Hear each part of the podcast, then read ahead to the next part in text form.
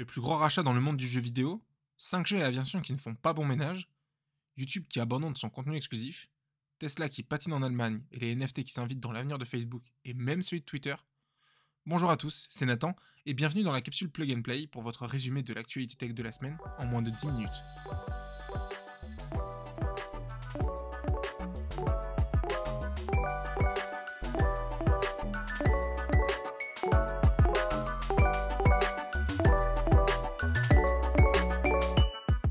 Mardi, le géant de l'informatique personnelle Microsoft s'est offert un des plus gros éditeurs de jeux vidéo au monde, Activision Blizzard, pour la coquette somme de 68,7 milliards de dollars. Une annonce qui a fait trembler la terre gaming, car le groupe Activision Blizzard est à l'origine de certaines des plus grandes licences du jeu vidéo moderne. Call of Duty, Overwatch, StarCraft ou encore World of Warcraft, tant de licences qui tombent désormais dans l'escarcelle de Xbox, la branche jeux vidéo du géant américain. Ce rachat s'inscrit dans une politique agressive d'acquisition de contenu que poursuit depuis près de 3 ans le géant de Redmond. Cette course au rachat, que se lancent les plus gros acteurs du secteur, avait pourtant semblé atteindre des sommets lorsque Microsoft lui-même s'était offert l'éditeur Bethesda Zenimax fin 2020 pour 7,5 milliards de dollars. Un record, battu pourtant il y a seulement quelques jours par un autre géant du monde vidéoludique avec l'acquisition de Zynga, entreprise spécialisée des jeux mobiles pour 12 milliards de dollars, par Tech2 Interactive, éditeur iconique à la tête de licences telles que GTA. Ce nouveau record de Tech2 n'aura donc tenu que quelques jours avant que Microsoft décide de reprendre la première place avec ce rachat d'Activision, qui est aussi le plus gros rachat de Microsoft tout simplement. À la suite de cette acquisition, Phil Spencer, directeur de la division Xbox, s'est voulu rassurant concernant l'avenir des franchises les plus populaires d'Activision, actuellement disponibles sur les plateformes concurrentes comme PlayStation, en assurant que les accords actuels seraient respectés, même si de nombreuses interrogations restent encore à éclaircir. Point important, ce rachat doit encore être validé par les autorités de la concurrence américaine. Mais si certains doutaient encore, Microsoft a bien fait comprendre qu'il est décidé à s'imposer dans le monde du gaming comme un acteur incontournable pour encore longtemps.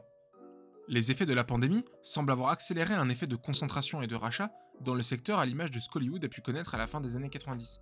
Ce n'est donc sûrement pas le dernier rapprochement d'entreprise dans le monde vidéoludique. Cette recherche de contenu exclusif que se mènent les plateformes pour attirer les clients vient pourtant de s'arrêter pour YouTube, qui a annoncé cette semaine la fin de son programme Originals, qui permettait d'accéder à du contenu exclusif via son offre d'abonnement nommée YouTube Premium. C'est donc la fin de cette proposition, qui ne semble pas avoir trouvé son public malgré de forts investissements de YouTube dans ce domaine. Le contenu de demain se regardera avec le réseau de demain, n'est-ce pas? Eh bien, peut-être pas dans tous les aéroports américains. En effet, les deux opérateurs américains, AT&T et Verizon, ont annoncé cette semaine qu'ils n'activeront pas la 5G dans les zones à proximité des aéroports. Depuis plusieurs semaines, en effet, de nombreuses compagnies aériennes ont menacé d'annuler des milliers de vols car elles assurent que les fréquences choisies par ces opérateurs pourraient potentiellement perturber les instruments de bord tels que les radioaltimètres, matériel pourtant indispensable pour certains atterrissages. Ce mercredi 19 janvier aurait dû être un grand jour de lancement de la 5G aux États-Unis. Une fête donc partiellement gâchée par le régulateur américain de l'aviation qui a obtenu gain de cause pour retarder l'allumage de la 5G dans les zones proches des aéroports. Les deux opérateurs, qui ont dépensé près de 80 milliards de dollars, soit environ 70 milliards d'euros, pour s'offrir ces fréquences, ont fait part de leur mécontentement, car un premier report de mise en service avait déjà eu lieu, mais les deux géants de la téléphonie vont devoir prendre leur mal en patience quelques semaines de plus pour s'assurer qu'une mise en service de ce réseau ne remette pas en cause la fiabilité des instruments de bord. 2022 devrait marquer l'ouverture tant attendue de l'usine Tesla en Allemagne dans la région de Berlin. Les premiers modèles auraient dû pourtant sortir à l'automne 2021, mais les autorités allemandes ont traîné la patte, ce qui a provoqué un mécontentement de Tesla au travers de son PDG Elon Musk. Cependant, la firme californienne n'a pas compté attendre les bras croisés d'avoir toutes les autorisations pour faire ses premiers essais. À la suite d'une dérogation obtenue en fin d'année dernière, qui permet à Tesla de produire 250 carrosseries, la firme d'Elon Musk a demandé une rallonge de 250 autres véhicules. Pourquoi donc eh bien, le fabricant ne serait pas satisfait des résultats obtenus sur les 250 premiers véhicules, d'après le journal Electrek.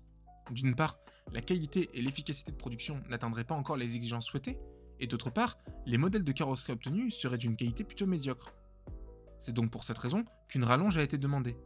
Tesla devrait cependant être en mesure de sortir son modèle phare du moment, le modèle Y, des lignes d'assemblage berlinoises durant le courant de l'année 2022, si le constructeur obtient toutes les autorisations et que les problèmes de qualité et de production sont réglés. Et enfin, pour conclure, il ne se passe pas une semaine de 2022 où l'on ne parle pas de NFT.